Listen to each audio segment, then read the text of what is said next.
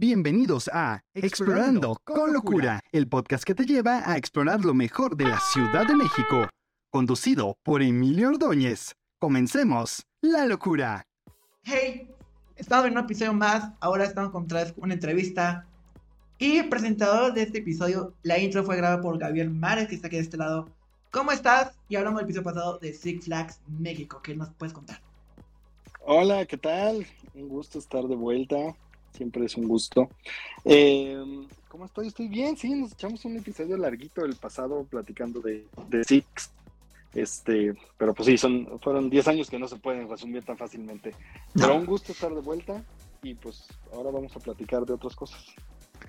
Vamos a platicar de tu vida laboral, que es lo que has hecho actualmente afuera de Six. Pero antes, an- entre Six Flags y tu niñez, has hecho un buen de cosas. ¿Qué nos puedes contar? Primero, queremos saber de dónde naciste, cuál es tu nombre artístico.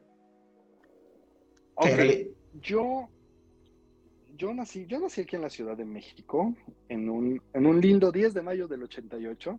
Si mi cumpleaños es el Día de las Madres, entonces estoy un poco fregado ahí. Nunca nadie me pela en mi cumpleaños. Este, yo Creo que ya es una, mal- es que- una maldición para quien tenga cumpleaños de día. Ya sé, o sea, digo, pudo ser peor. pudo O haber nacido el 28 de febrero. O 29. Ah, también eso, se- eh, bueno, eso está padre porque puedes decir que además tienes cuatro años así. eso está divertido. Este, pero pues sí, sí está difícil. Eh, no, pero bueno, eh, yo vengo de una familia, la mayoría de mi familia, al menos por parte de mi mamá, son de Chihuahua. Entonces, eh, se supone que yo, yo soy chihuahuense, pero no, soy de aquí de la Ciudad de México. Yo no soy de la Ciudad de México.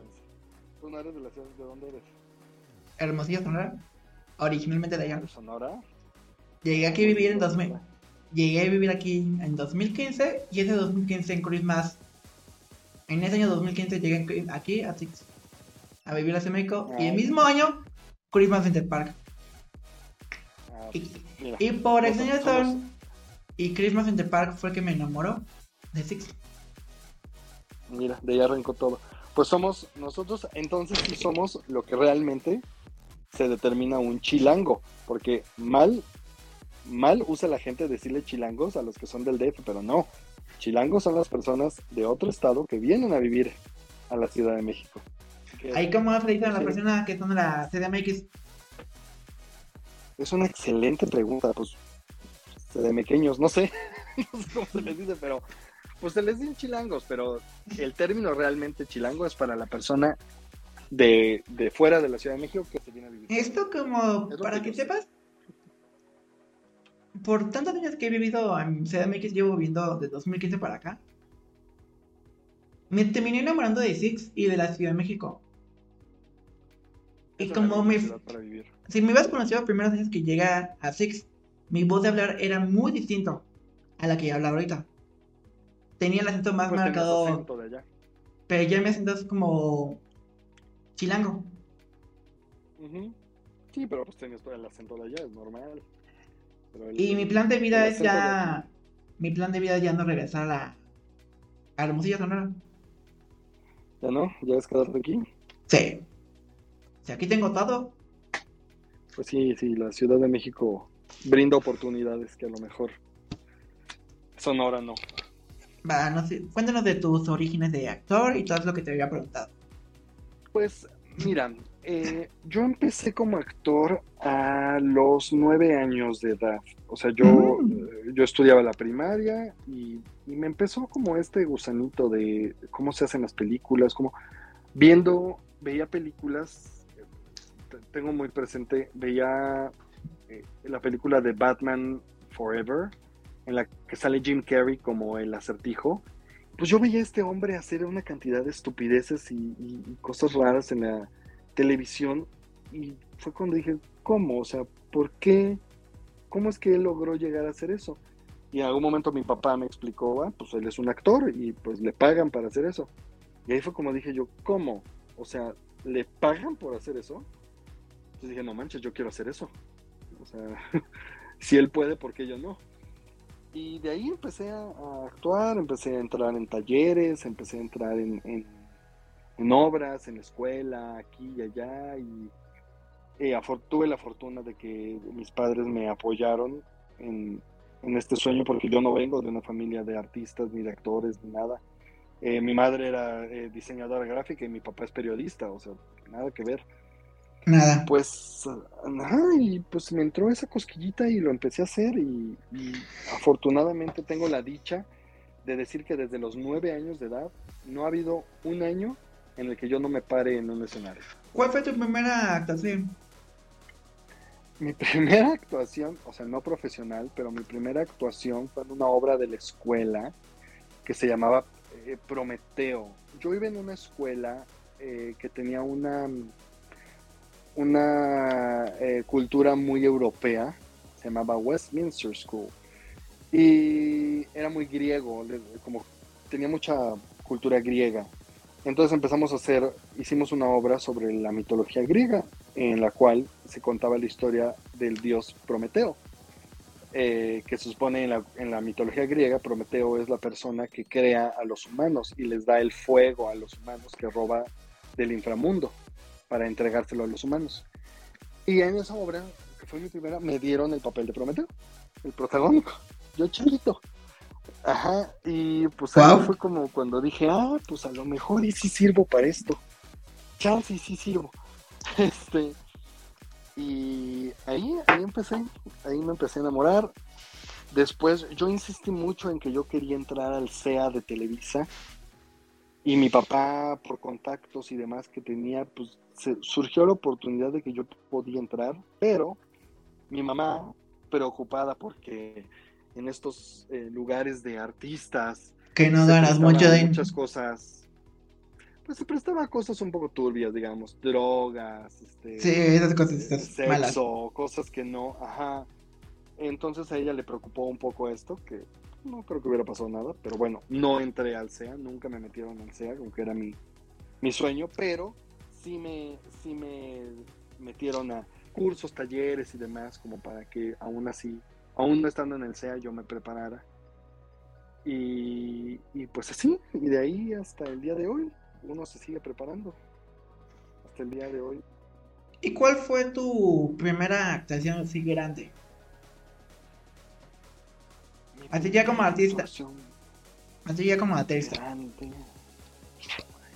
Pues empecé a ir a castings a Televisa y demás, y en- o sea, empecé a salir como, ya sabes, como extra o como eh, cositas muy pequeñitas en algunas novelas, o sea, fue cuando empecé a verme en la televisión, este, algunos comerciales, cosas así, pero actuación, Y en ese año cuando fuiste así como a hacer casting, ¿ya estás en Six? Ah, no, o sea, yo estaba chavito cuando cuando entré a Six, pues fue- Six Flags fue un casting más. Fue casting para Festival del Terror, que según yo solamente iba para festival y pues hice el casting y me quedé. Y te quedaste para... de unos meses, nada más, de, ajá, de un par de meses. Y Que nada más fue... me. Que nada más fue un mes de festival, el primer año. No de- como- No como ahorita, como actualmente se conoce. Sí, es cierto, nada más era un mes. Entonces, pues era de, ay, pues yo voy a hacer el casting y es un trabajo de un mes y listo, ¿no? Pues lo que sigue. Y pues me quedé ahí. Y la verdad, mientras estuve yo en Six, eh, dejé un poco aparte la cuestión actoral fuera del parque. O sea, aunque yo me presentaba en los escenarios, pues eran los escenarios del parque. Este, y, y, pues, digo, sí hacía de repente por aquí un comercial, por aquí otra cosa, pero era poco.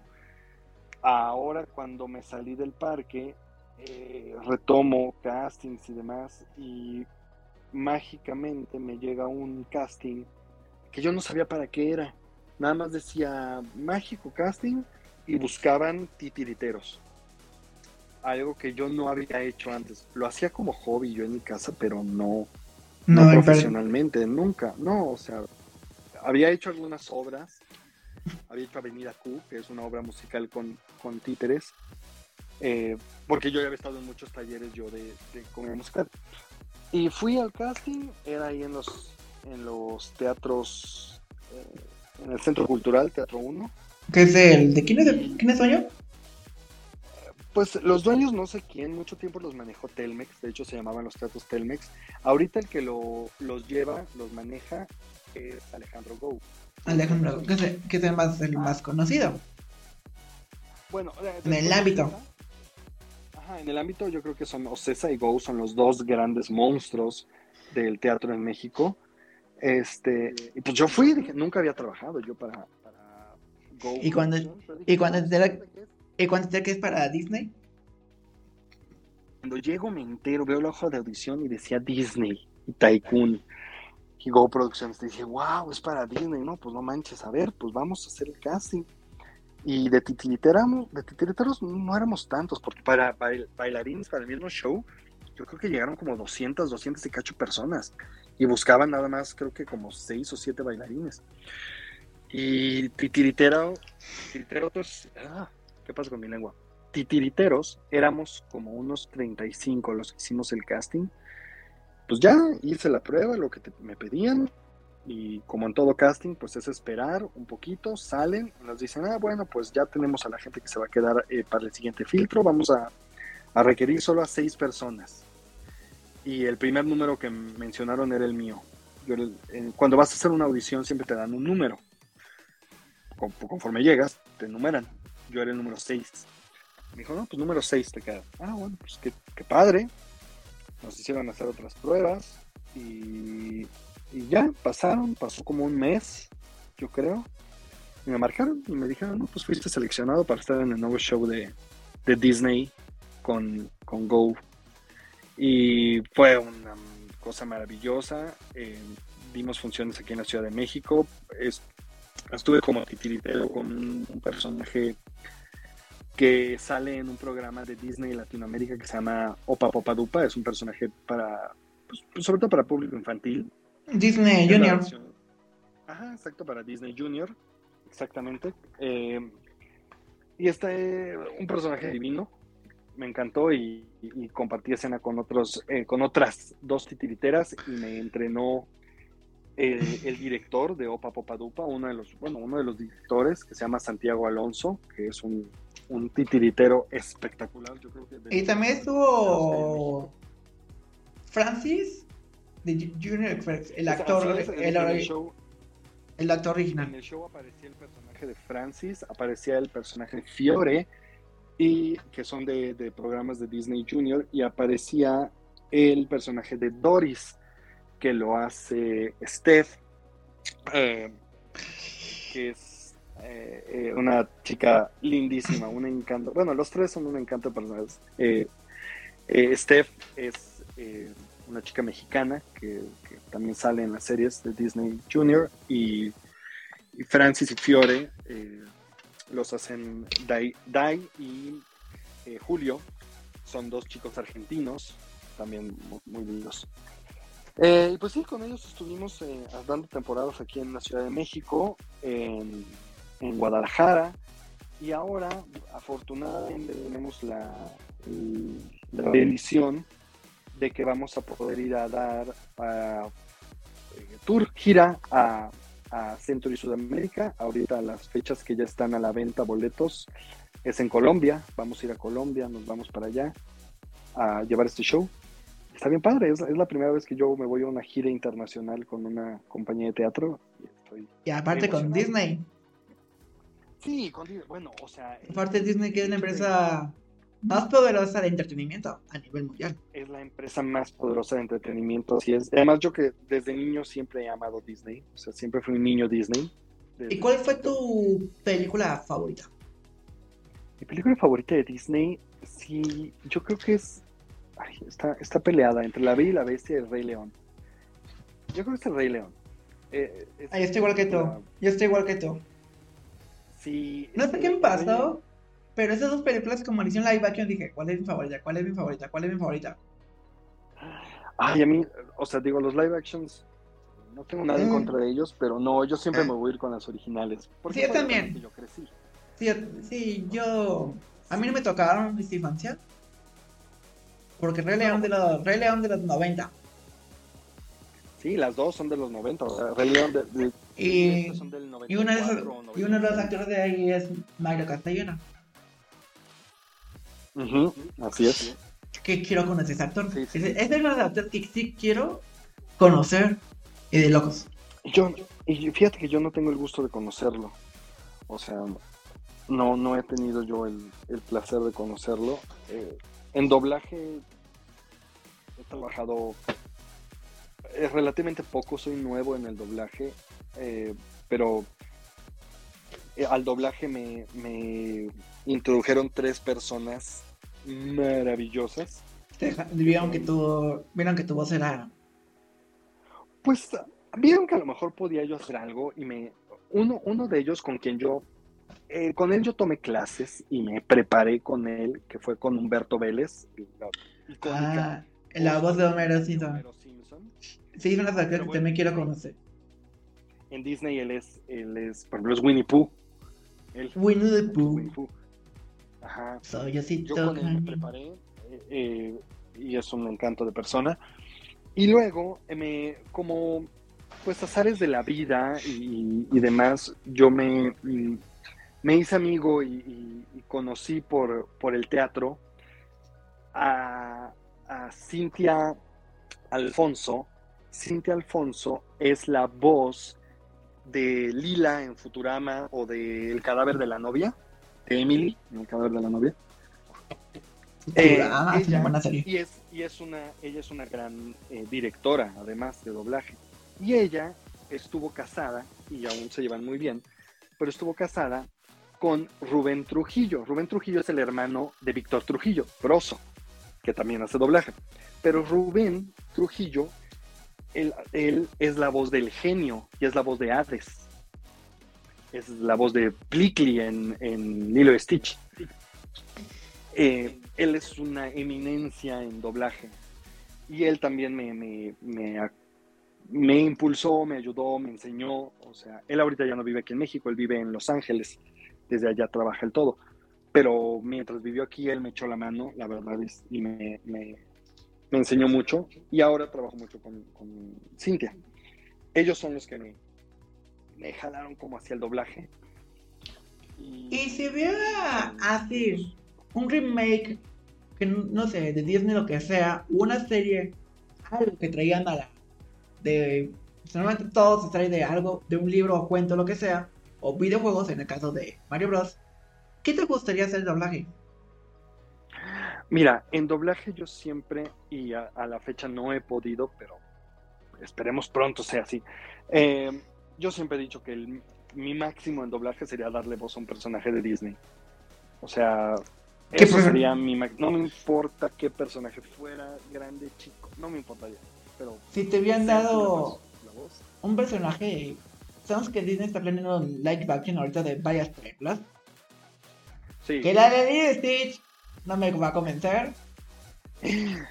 Híjole, eh, mira, la voz, ay, yo sé que la voz de Stitch en, en México, no me acuerdo del nombre de, de la persona que lo hace, pero es una eminencia, yo sé que es una eminencia en este, en doblaje en México, y pues por supuesto que la tiene que volver Sí tiene- él.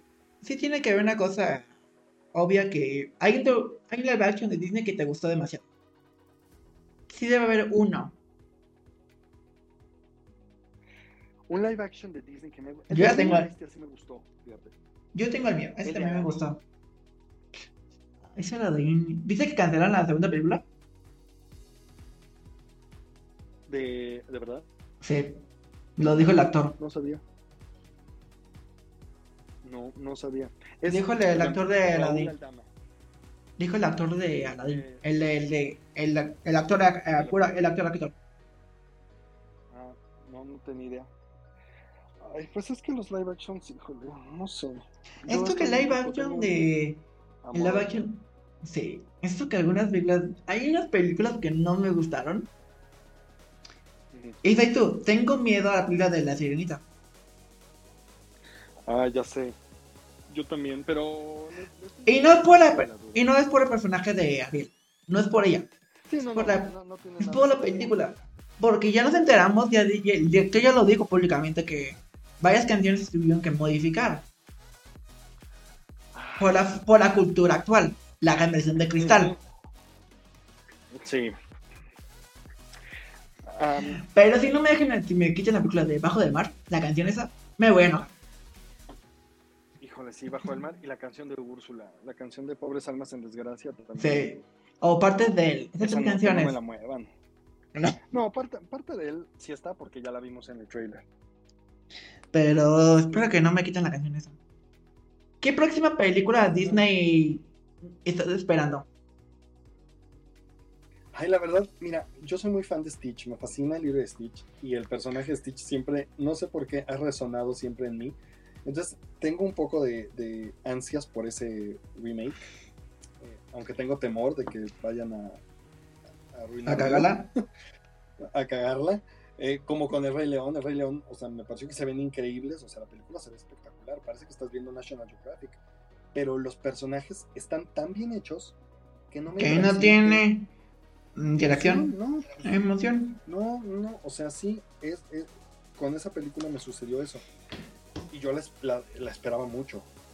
Y pues no, nomás no me llenó. Para mí, a ver, termina lo que termina lo que vas a decir. Ah, no, eh, no sé.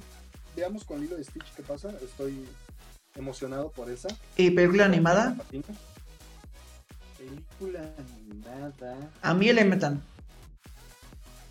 Ele- Elementa, es que esta línea también que lleva Pixar como de ¿qué pasaría si los carros tuvieran sentimientos? Cars. ¿Qué pasaría si este los sentimientos tuvieran sentimientos? Inside Out. Ahora, ¿qué pasaría si los elementos tuvieran sentimientos? Ya no sé, como que esto ya no, no me está. Solo vamos a ver una cosa. Sé que trabajas para Disney, pero Disney te prohíbe muchas cosas. Sabemos que Disney ha cambiado. Disney ha cambiado un buen en los últimos años. En los últimos, digo, yo aunque aunque trabaje yo, o sea, para Disney y amo trabajar para Disney, por supuesto que siempre hay, hay secretos y hay cosas que, que No se nos pueden decir. Y que nos, y que nos pide proteger. Y demás, sí, Y si no te, no te cortan el cuello. puedo- sí, no, no, no, mi, mi- ahora sí que desde ahorita deslindándome mis opiniones, este, y, y lo que yo diga no revela, no, este, no van de la No, mano con lo que Disney opina. No, no, por, por supuesto que no. Y, y digo, yo estoy infinitamente agradecido y feliz de Esto que sí, hay una cosa que tengo en contra de Disney. Des, cuando estuvo Boy Iger, hizo de maravillas Disney. Ah, sí, todos amamos a Bob Iger. Y ahorita que. a- ahorita acaba de regresar y todo. Y, y lamentablemente Bob Check, Bob Checkerberg, Bob Chapek- Sí, él. Ese, ese, ese, ese tío, si lo veo, le lanzo un tomate en la cara. Sí, no, no fue, no, no fue muy querido Bob Chipak por, por los que No, somos porque- Disney, porque independientemente de, de Arruinó, arruinó Disney. show, Pues mira, Esto que la pandemia, la pandemia le afectó, obvio, pero arruinó la magia de las películas. Las películas que ha traído, como todo, la última película que sacaron de cine, están de, mm, voy a lo que quiere subir, calidad. Y Bob Check, ¿qué hizo? Se enfocó a Disney Plus. sí, se, se quisieron enfocar al, al nuevo Disney, o sea, a lo nuevo, al, efectivamente a las plataformas, a- pero bueno. Que no está mal. Eso trajo cosas buenas, por ejemplo, trajo, a mí, yo que soy fan de Star Wars, trajo de Mandalorian. Mandalorian Sí, sí. fascinó. Fui muy fe- soy muy feliz con The Mandalorian. Pero ¿qué fue lo que no te gustó de él? sobre todo las implementaciones y los cambios que hizo en los parques. Yo como fan Disney, yo trato de ir seguido a los parques. Me encanta y tengo la, la bendición y fortuna de que lo he podido hacer. Y, soy muy fan de los parques. Y hubo cosas que cambiaron en los parques que pues se volvieron un po- poco como buscando el dinero que se entiende son parques, son máquinas de hacer dinero, insisto, pero, pero también se cuidaba mucho la magia y siento que la magia se ha perdido un poco.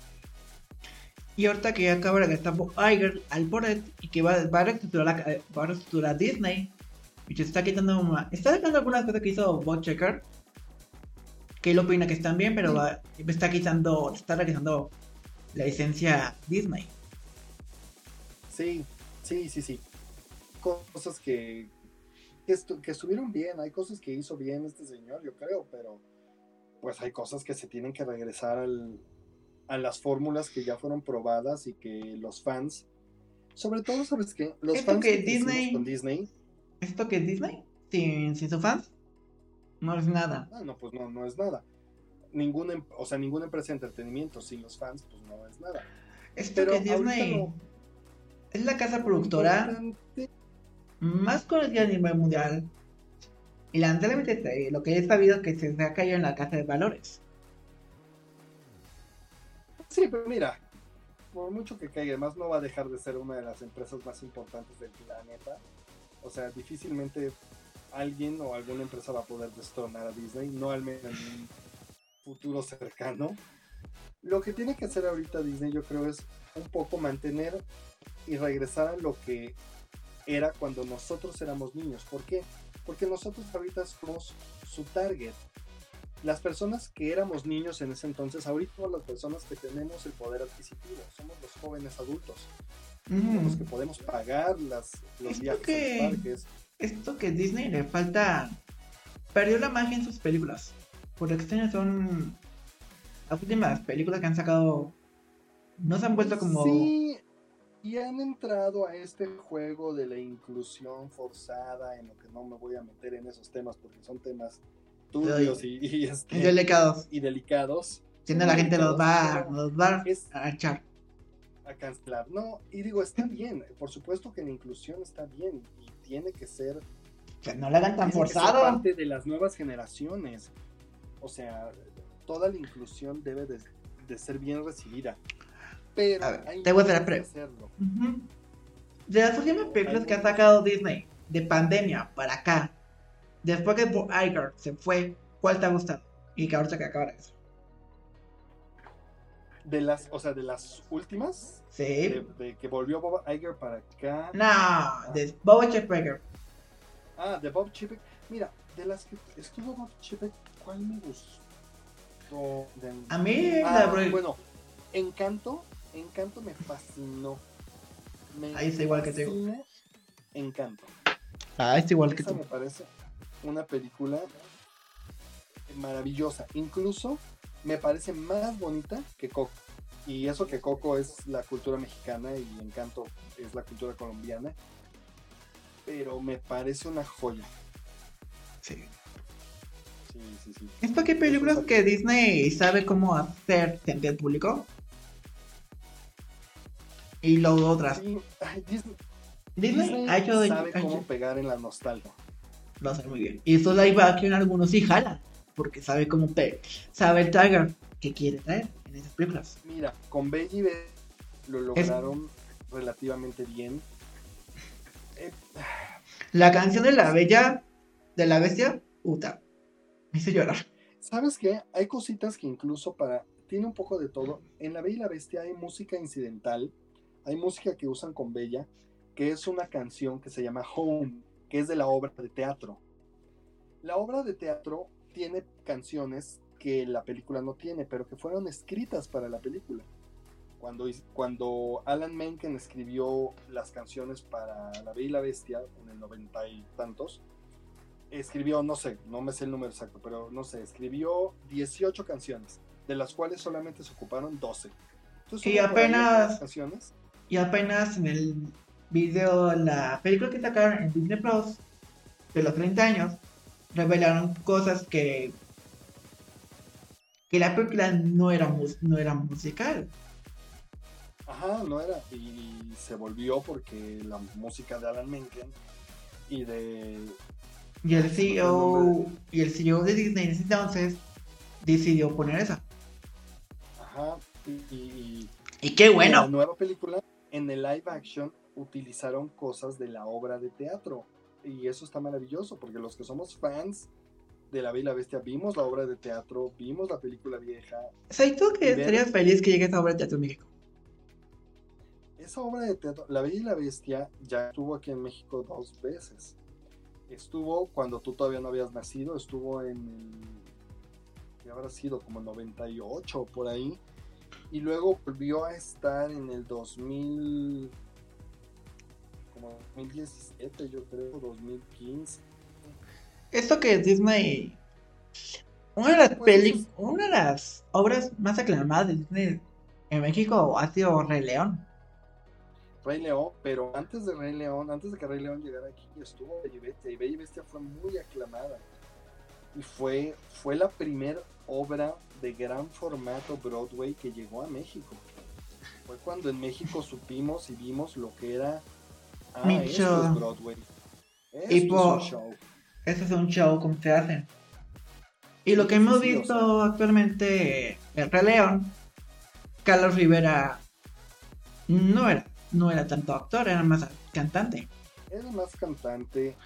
Es, es bueno. que- Es bueno. Carlos Rivera es muy bueno. Y Ay, sí, como-. Sí, su Simba sí. Yo vi la obra. Sí. Outa. Sí. La- la Y luego, mira, con la obra de Rey León aquí en México yo tuve un problema que es un problema que también sucede en el doblaje. Que se llama eh, hacer. Ay, ay, se me fue la, se me fue la palabra. Eh, sí, sí, perdón. Ahorita me va a llegar la palabra. Pero bueno, es cuando cambian en las, en los diálogos o cambian incluso personajes para Porque que se se tienen que- un poco más llamativos para la región en donde están. sí, como siempre, lo que yo vi este, no sé, las últimas veces que Disney ha sacado, ¿cómo lo puedo decir? Ha sacado documentales de sus películas de Disney Pixar, detrás de las atracciones de Disney, ese de, detrás de la magia de Disney, de sus atracciones, uh, también hizo yo. Ese documental, esa docuserie me hizo llorar. O sea, regionalizan la obra. Y lo- eso pasó con la obra. Siempre. de- de- Todas las películas, Warner Bros., Paramount, Sony Pictures, todas las casas productoras hacen visualización de México, Colombia, Rusia, Inglaterra. Incluso Inglaterra que es, es habla inglesa. Sí, sí, sí. Y hacen la regionalización para eso. Pero aquí con México, con el Rey León pasaron dos cosas que fueron muy en contrario. Uno, eh, la productora que era Ocesa, cuando viene Rey León, tiene desacuerdos con, con la con la parte de teatro de Disney Latinoamérica y tienen una pelea. ¿Por qué? Porque en ese entonces estaba en la puesta en escena de Mary Poppins aquí en México. Y cuando estaba Mary Poppins, de repente sale la, la audición y sale el llamado para Wicked. Tenía Wicked aquí a México. Entonces, muchos de los bailarines y artistas que estaban en Mary Poppins se van para Wicked. Y entonces Disney, eso es lo que yo sé y lo que a mí me han contado, porque pues obviamente no es nada oficial, pero es lo que entre el, el círculo eh, de, de teatro nos enteramos, fue que Disney Latinoamérica le dijo a Ocesa, oye, ¿cómo? O sea, todos los artistas, o buena parte de los artistas que yo tenía en Mary Poppins, se están yendo a Wicked, o sea, ¿no tienes más artistas? Entonces se enojó porque tuvieron que cambiar el cast, como mucho del cast de Mary Poppins.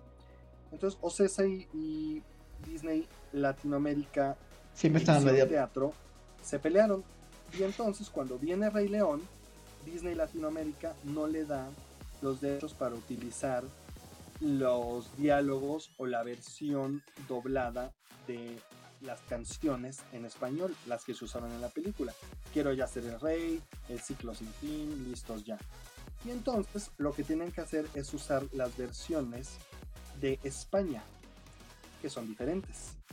No son la letra con la que nosotros crecimos. Ese, ese Eh, doblaje. en vez de, no sé, Simba en vez de cantar Quiero ya ser el rey, en España no se cantaba Pronto el rey yo seré. Está bien, no pasa nada, pero exacto, son, no es con lo que nosotros crecemos. Entonces cuando yo oigo, y, ah, y esta adaptación la, además la hace, este, ay, maldita sea, no sé qué pasó con mi memoria, la hace Alex Intec. Alex Intec y Armando Manzanero, que aún vivía, ellos hacen las adaptaciones de las canciones para el Rey León México con las traducciones de España. Entonces cuando pues yo, un niño que su película favorita es Rey León, va a ver la obra, quiere escuchar las canciones con las que creció, y no no. las oye.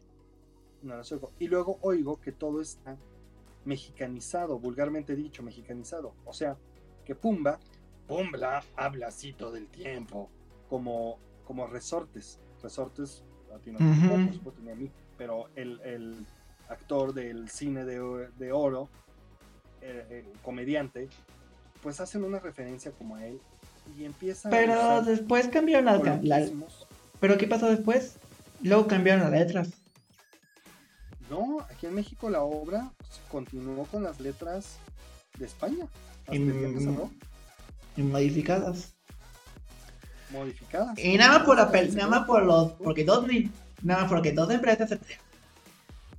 Así es, y se llevan a los fans de Corbata. Y las decisiones que tomaron de dirección, o sea, el hecho de que Pumba a Simba le dijera compita. O sea, en la versión original jamás oyes que Pumba le diga compita a, a- a Simba. Y eso fue hacer un regionalismo del libreto. Que bueno, pues eso es una pelea que, que se tiene en teatro. Pero mucho. por extraña razón, jalo. Ah, pues jaló, ¿por qué? Porque era, literalmente era una, co- en cuanto a visualmente, una copia calca de A la Broadway. Está muy bien hecha, muy, muy, muy bien hecha. Y ahí Disney se metió bastante. Disney se mete demasi- demasiado en sus cosas. Sí, y Disney, Disney siempre protege su, su propiedad intelectual y su propiedad de marketing. La va a Pregun-. ¿Qué otra pregunta? ¿Viste la obra de Aladdin? Sí, claro que la vi. De hecho, Cuéntame. varios amigos míos estaban ahí en la obra, como elenco, como músicos, eh, en, en, este, en backstage tengo varios amigos y, y Aladdin fue nuevamente, yo también tuve la fortuna de ver a Aladdin en Broadway y era una copia de, de, de Broadway. o sea, Porque ahí no estaba Ocesa. No, sí. o sea, sí Estaba estaba, Ocesa, pero ya no estaban peleados. Pues no sé si ese pleito continúa o no, porque las canciones tampoco fueron las de la versión animada. No. Siguen siendo las versiones de España. Significa que. Sigue siendo la versión de España, pero la versión de España ahí estaba un poco más cercana a la mexicana. Por eso la gente no, no casi la. No hubo tanto cambio, pero sí hay cambio de letra en un mundo ideal, en, en- Un mundo ideal. sí hubo cambios y, y sí. Pero bueno, te digo, Disney ahí A ver, todo el elenco, y eso yo lo sé por, por buena fuente, todos ellos firmaron un papel para no poder revelar el secreto de cómo es que la alfombra vuela. Ese secreto yo lo sé y no lo puedo decir, pero Sí, no, sé te- no es- te Pero eso es uno de los secretos de Disney Teatro mejor guardados. ¿De la alfombra? ¿Cómo vuela la alfombra? Sí, porque en los videos que Ocesa sacaba no se. No se. No se ve nada. Y si tú la ves en, en vivo, no ves nada, ¿eh? El truco no Yo se ve. espero. Yo espero que regrese. No creo. La verdad es que Aladdin, digo, acaba de terminar ayer. Bueno, cuando estamos grabando esto, eh, la obra terminó apenas ayer. Y, y no, no va, no va a volver porque viene algo grande para ese teatro, para el teatro Telcel. Viene algo que no. Bueno, eh, en- ¿El entre comillas, sí es Disney, pero no es Disney. Viene Anastasia. Eh, entonces, no, para, para que una obra de esa magnitud, de ese calibre, vuelva, tienen que pasar muchos años. Cuando La Bella y la Bestia es la única obra de Disney que ha vuelto a México, se ha puesto dos veces. Fue Bella y Bestia y pasaron más de 10 años. Anastasia, ¿de quién es? ¿Mandé? Sé que, sé que de ahorita es de hecho de Disney, pero ¿de quién era? ¿De Fox? Ah, ah, era de Fox. Anastasia le pertenecía a Fox. Que Y pues ahora, Disney- dado que Fox le pertenece a Disney, pues por ende es, es parte de Disney. va- Pero sí vamos viene Anastasia. Si quieres, cuéntame más de ti, más de ti personal y actuación, ya sin cortar, pero te voy a preguntar: ¿qué team eres? ¿DC o Marvel? Eh, híjole. Me la pones difícil porque pues yo trabajé para DC. Yo fui un superhéroe DC aquí en México. Pero la verdad, y, y mi superhéroe favorito es Batman. Pero en cuanto a películas, en cuanto a... No, soy Pel- re- me refiero en películas. Sé que en personaje eres Ah. DC. En películas, mil veces, infinitamente Marvel. Las películas de DC me parecen Cagan. malas. Malas con ganas. Y ahorita, ¿qué O sea- opinas rápidamente? ¿Qué opinas de el nuevo presidente? James Jones. Ay, pues. Mira, tiene zapatos grandes que llenar. Vamos a ver, vamos a darle. Vamos a darle ¿Tú qué la- opin- el tú qué opinas? la duda. Que Es se hubiera que- quedado Zack Snyder como presidente de DC Studios Y o James Gunn, que va. es que las, las películas de DC son. No son malas. Me, me, me retracto. No son malas, pero nunca van a ser tan buenas como las de Marvel. A mi parecer, las mejores películas de superhéroes de DC que existen es la trilogía de Nolan de Batman. Esas son las Ah, mejores películas. Sí. Son una joya. Snyder hizo algo muy bueno con la Liga de la Justicia e iba por muy buen camino. Yo no entiendo por qué lo quitaron. Ahora, James Ese- Gunn es yo sé si yo, ya lo digo públicamente. En su película de Liga de Justicia, la original, no la que sacan en HBO, se tuvo que ir por problemas familiares. Pues sí. Y luego, esto que el, el CEO de Warner Bros. y el CEO, el presidente de, DC Comics en ese entonces, no querían a Zack Snyder. No lo querían. Por eso le dio un cuello. Pero los fans que hicieron, créanme el hashtag más polémico del mundo y el más viralizado que se convirtió, el de Zack Snyder. For the Justice League. Sí. Esto que Ah, decirlo, los fans tienen un chingo de poder. Sí, no, los fans tienen todo el poder. O sea, Y para que lanzaban, para que para que Zack Snyder lanzara la película de Just, la Lego Justicia de Zack Snyder, que no la he visto, la quiero ver, dura, dura cuatro horas. Sí, es larguísima. Que Zack Snyder, esa película, yo conocí DC por Zack Snyder y Christopher Nolan. De Sí. Christopher Nolan a Zack Snyder, vi esa película de Christopher Nolan antes de Zack Snyder. Y luego por un tiempo llegó la Liga de Batman vs Superman. Y me metí por más DC. Y creo que fue por la culpa de Six Flags. También. También, sí. Va por ahí un poco. pues, a ver Siempre he sido pasa. fan. Yo siempre he sido, sido fan de Batman y mi villano Joker. Mm, Y Marvel, mi superhéroe favorito es Iron Man. Yo de Marvel, de, de DC, mi superhéroe favorito siempre ha sido Batman. O sea, y villano. Villano, me encantaba siempre el acertijo. El Joker me. de- o sea, sí era eh, de mis favoritos, pero el acertijo siempre me gustó mucho. No sé por qué.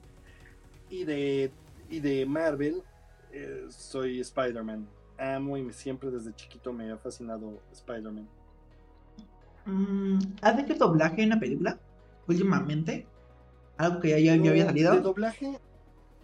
Mira, en doblaje normalmente lo que, lo que más hago es algo, en doblaje se conoce como ambientes.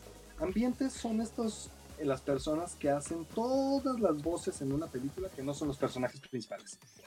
Cuando tú ves una película y alguien choca con alguien en la calle y nada más le dice, ah, disculpa, y ya. Esos son ambientes. ¿Pero por qué se hacen ambientes? Porque en una película, personajes principales tienes 10, pero ambientes tienes cientos. Hay cientos de personajes, hay cientos de cosas que se tienen que ¿Y en qué película has hecho casi más? Yo hice, sobre todo he hecho, lo que más he hecho y para personajes han sido para series. Yo trabajé en una serie para Netflix, que es del más nuevo, que se llama eh, 12, eh, no, 13 Forever. Forever, Forever. Es que no sé. Eh, en inglés. Eh, 13 por siempre. Se llamaba en español. Y un personaje, un niño. Un niño gordito que se llamaba Sean. Y luego trabajé para la nueva versión de Winkle. quiero saber una- Eh, Sé que tú eres de musicales Winkle, también. Winkle yo hacía el personaje de Ujú. el presidente. Wow. El presidente, digo que el dibujo era muy claro que era Barack Obama, pero yo hacía la voz del presidente. Ujú. sé que tú eres fan de los musicales. Eres medio fan de, de Sí, lado. soy muy fan. eh. Y sé que se Sí. sonó muy extraña vez cuando llegó Maltilda, el musical a Netflix. Ah, sí. ¿Qué opinas? ¿Qué te parecieron las canciones? A mí me encantaron. Ay, me encantó. Mira, yo ya, yo ya conocía las canciones porque las conocía por el musical de Broadway. Eh, Sí, Y- sé, y sé la que es el mismo. Sé que es, sé que es el mismo. es lo mismo. Ajá, es la misma. Y la película siempre me ha gustado desde niño. Eh, la, la película de Netflix pareció muy buena, pero no sé, no me, no me alcanzó a encantar tanto como la obra. O sea, a mi parecer, siento que la obra es mejor que la película. Pero a lo mejor es porque soy una persona de teatro, entonces le, pongo- Sí, le sí. tengo más cariño al teatro que al cine. Yo no he visto la obra maldita y no sé que está en Nueva York. En teoría está en Estados Unidos, pero no qué ciudad. Sí, sí, sí. en- en- Una que en- tenga visa, una vez que tenga visa tendré que ir para allá. Sí, tienes que ir siendo fan de los parques. eh, o sea, tienes que ir a. Ya he ido, ya he ido a, ido a Disney World, conozco Epoch, Epcot, lo que más recuerdo es Epcot, Animal Kingdom y Universal Studios. Bueno, Universal sí no es de Disney, pero sí, eh, Universal. Uy, no, y ahora Universal con lo nuevo que tiene. Bueno, nuevo entre comillas, pero lo nuevo que tiene de Harry Potter. Si eres fan de Harry Potter, no manches, está brutal. Tengo que ir. Sí, No soy, está tan, no, muy no soy tan, tan fan de Harry Potter, pero me gusta la película. Ok. Sí, les he visto. a mí, yo soy, sí soy muy fan de las películas. Ya sé, Los libros. ahí está. no los Ya sé que, pero ya sé todos. que, ya sé que te va a preguntar. ¿Termina? Ujú. ¿Qué opinas del remake de la serie? Sí me emociona, la verdad. La verdad. Y sabiendo sí que la plataforma de HBO Max va a morir, ahora se va a convertir en Max. Odio al CEO de Warner Bros. Y sí me caigo. Me hace enojar Pues- cada semana con sus noticias. Ay, yo sí estoy emocionado. Sí. O sea, Esto que me canceló pero- película que yo quería ver. La de Batgirl, puta, la quería ver, pero de emoción dije. Ok. mm, "Ah". pues no. No, fíjate que de mí no me canceló nada que me emocionara. Y ahorita sí, con el remake de Harry Potter estoy emocionado. Esperemos que lo haga bien. Mira, ah, eh, HBO Max siempre ha hecho cosas de calidad. Entonces, quiero pensar que si se está aventando a, a echarse a los fans de Harry Potter encima con un remake, es porque de verdad lo va a hacer muy bien para ganarnos. Entonces, pues a ver, veremos qué, Qué bueno. qué pasa. Mm, Va. Sabemos que la magia sigue continuando, sus años de actuación van a seguir. Muchas gracias. Sí, aquí estamos y, y estamos muy felices Ok. trabajando para el. ¿Te quieres la ratón. pregunta que te dije en privado? Cuando nos cortó el live, en la, la grabación. ¿Dónde me ves trabajando? ¿Qué me ves? Acando mi carrera. Mira. Y yo estudio Bueno. comunicación. Yo te voy a dar el consejo que a mí se me dio cuando era joven. Yo no, yo soy licenciado en administración turística y hotelera. Esa es mi carrera. Yo eso fue lo que estudié. Jamás he ejercido mi carrera. Entonces, yo creo, te veo haciendo algo que te apasiona. Esto claramente te apasiona. Si uno trabaja en lo que le apasiona, en lo que, en lo que uno haría de, de gratis, no vas a trabajar un día de tu vida. Es un cliché, pero es real. Si, has- si trabajas en lo que te apasiona, te va a ir bien.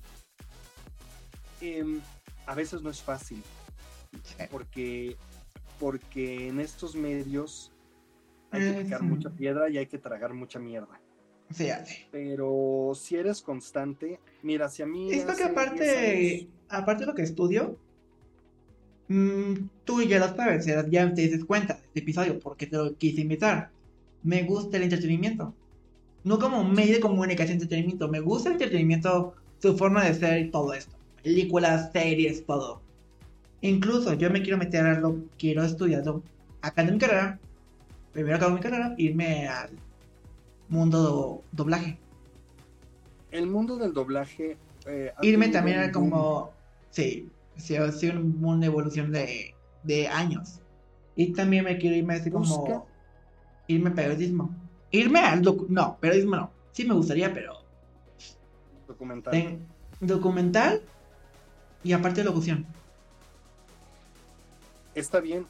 Lo que yo te recomendaría a ti y a cualquiera de los que esté escuchando que les interese entrar en esto es prepárense, prepárense mucho.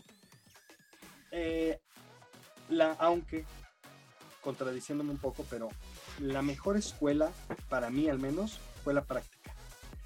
El salón de clases te puede dar mucha enseñanza, pero nada te va a dar la enseñanza que te da el escenario, que te da el micrófono, que te da el hacer lo que tú estás haciendo. Esto que tú estás haciendo ahorita ya para ti es un es una gran escuela y tú solo Sí, llevo-. Llevo siete años, voy a cumplir siete años. Es una gran escuela, Seis no lo dejes de hacer. Eh, y a todo aquel que quiera dedicarse esto, pues es eso, prepárese y busca prepararte y busca rodearte de gente. Esto que como tú trabajas, hay que conocido, has conocido varios del ámbito, de esto del medio, conocido de actor, has conocido de todo, Sí. porque has estado revuelto, pero tú como si tú fueras una persona así, que yo le pregunto, un, alguien de recursos humanos, ¿en qué área me verías? Así como opinión de así como personal y profesional tuya. También quiero saber eso. debería deberían comuni o sea, comunicando. Creo que creo que esto lo haces muy bien en esto que vas, comunicando a la gente y siendo ese lazo entre las empresas, entre los artistas con los fans. Eso está muy chido lo que tú haces. Que Ay, el permitir a la gente conocer lo que hay detrás está muy chido. sí. creo que vas por, un por el camino correcto. Síguele, síguele picando, síguele. Sí, ya. Lo malo de Foco Locura de los últimos años para acá. Yo de hackeo para acá. Yo ya me quedé estancado. Yo ya no crezco. Me hecho aquí están. ¡Ah! Fadoso. Busca el modo entonces. Hay que innovar, hay que buscar el modo en. Por eso el formato documental, el formato de Six documental, dije, sabemos que hay documentales, tú ya sabes muy bien, que hay documentales de parques de diversiones en, ah, en otros países, pero en español casi no hay. Sí, no, no los hay. Porque no hay tantos parques aquí en, en México. No, me, me informo a nivel internacional en español. En habla español. Habla español. Castellano, lo que sea. Claro. Porque es más común. Es más común verlo en Estados Unidos, inglés. Como le han hecho hay, un doc, hay, una, un película, de, docu, docupele en HBO de un parque de terror en HBO Max. Que es un parque que fue muy conocido, que hubo un buen de accidentes. Que era. ¿qué ¿Esto era? En Estados Unidos, pero no me acuerdo. Ok. Me chové el documental que pasó. 400, oh. 425 suscriptores. No, me 400 25 visitas, suscriptores, me gané 6. Y aparte, que hizo algo que no, algo que, sí, algo que me di cuenta que iba a jalar. Le dije así, Erika, voy a pegar en el mero mero la infancia. Claro, la nostalgia, la nostalgia vende. Y dije, Erika, ayúdame en ese, hacer, ayúdame para hacer algo en este documentario. Y dijo, no, porque tengo que meterte con la alianza cooperativa porque tus seguidores no, no son valores. Mm, Eso me, me hizo enojar cuando Erika me lo dijo así. Y me dijo así de, me dijo buena onda, pero me hizo... Y ahorita tu festival de héroes y villanos no va a estar incluido en el documental. Nada más porque me hicieron enojar. Aparte me da flojera. Bueno. pues mira, tú sigue haciendo esto que haces, creo que vas bien. Y pues vamos a ver qué, qué depara el futuro. El futuro da muchas vueltas y la vida está llena de sorpresas. Sé que tú conoces a muchos conocidos. Si conoces a alguien, mándales el canal para que lo vean. Vamos a compartirlo, claro que sí. Yo- Esto que tú no sabes que yo tengo el Media Kit. Yo no usaba Media Kit. Nunca usé por mis. Por sistema de. Me logra. Pero ahora como medio. yeah. Me he hecho el podcast se comparte por la liga que te compartí del Linktree. Perfecto. Ahí va a estar el podcast, ahí está la. Me están todas las redes sociales. Y inclusive mi media kit está todo ahí metido. Súper. Porque es más fácil mandarlo. Vamos a compartirlo. ¿Qué crees que esto? Gabo, ¿quieres dar conclusión rápidamente para allá no? Porque todos tenemos cosas que hacer. Así es, pero no, muchas gracias por invitarme. Es, un, es siempre un gusto, un gusto acercarme a, a la Ah, ya sé que se me olvidó contar. trabajo. Dime. Pero no sé, no si te puede. Lo de Disney 100 concierto. Ah, puede dar? eh, sí, afortunadamente aquí estoy este, colaborando un poquito con Disney, no puedo decir mucho, pero el concierto va a estar increíble. Es en el Auditorio Nacional. El 20 Ya no conseguí boletos.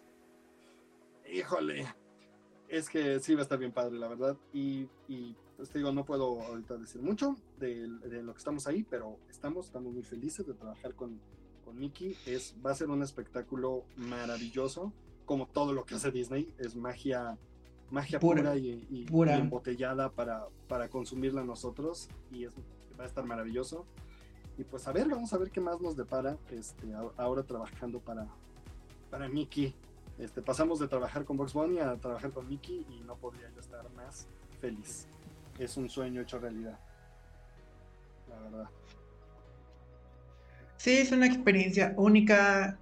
Ahora estás trabajando para Disney, una empresa de servicio que todos quieren trabajar. Lo ha dicho varios. De niño. Saben que las puertas se te van a abrir y el doblaje te va llegando acciones, cosas así, porque Muchas es de las personas que puedes doblar muchísimo la voz. ¿Sabes cómo manipuló tu voz? Pues poco a poco uno lo ha ido trabajando, pero Estábamos tardando. Porque Pero en- sí. en, Six Flags has doblado, has modificado tu voz en Six por 10 años. sí, sí, sí, hice, hice más, más personajes de los que me puedo acordar, la verdad.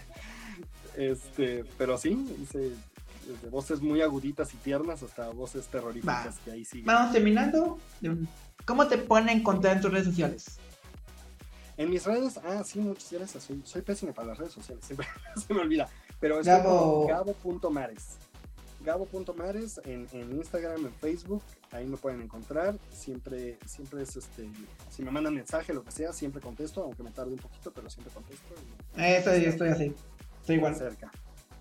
Así es. Y pues sí, ahí andaremos. Pues muchas gracias, Emilio, muchas gracias por, por tenerme aquí. Eh, Ahí te mandé la intro. Todo el éxito. ¿Listo? Luego, ¿quieres pedir de nuevo el episodio? Claro que sí, lo despido. Ah, ya tengo una idea. Esta, esta vez lo despido. Dime. Tengo una idea. Haz tú. Este guion de bienvenida que yo te mandé es un guion de bienvenida para la intro del podcast. Porque como tú sabes que los podcasts tienen una intro de bienvenida y de cierre. Ujú. Yo no tengo. Quiero que tú lo hagas. Te la dejo tu creatividad. Te dejo tu creatividad. Si quieres despedir el episodio. Yo soy Emilio Ordoña de Foco Locura. Y Explorando con Locura. Nos vemos en el siguiente episodio. Y Gabriel Mares nos da la despedida. Ok, poco locura. Chicos, explorando con locura. Nos vemos muy pronto. Sigan explorando junto a Emilio porque él les tiene varias sorpresas. Y eso es todo por el día de hoy, pero los esperamos muy pronto para seguir explorando la Ciudad de México. Claro, siempre con locura. Gracias y hasta la próxima.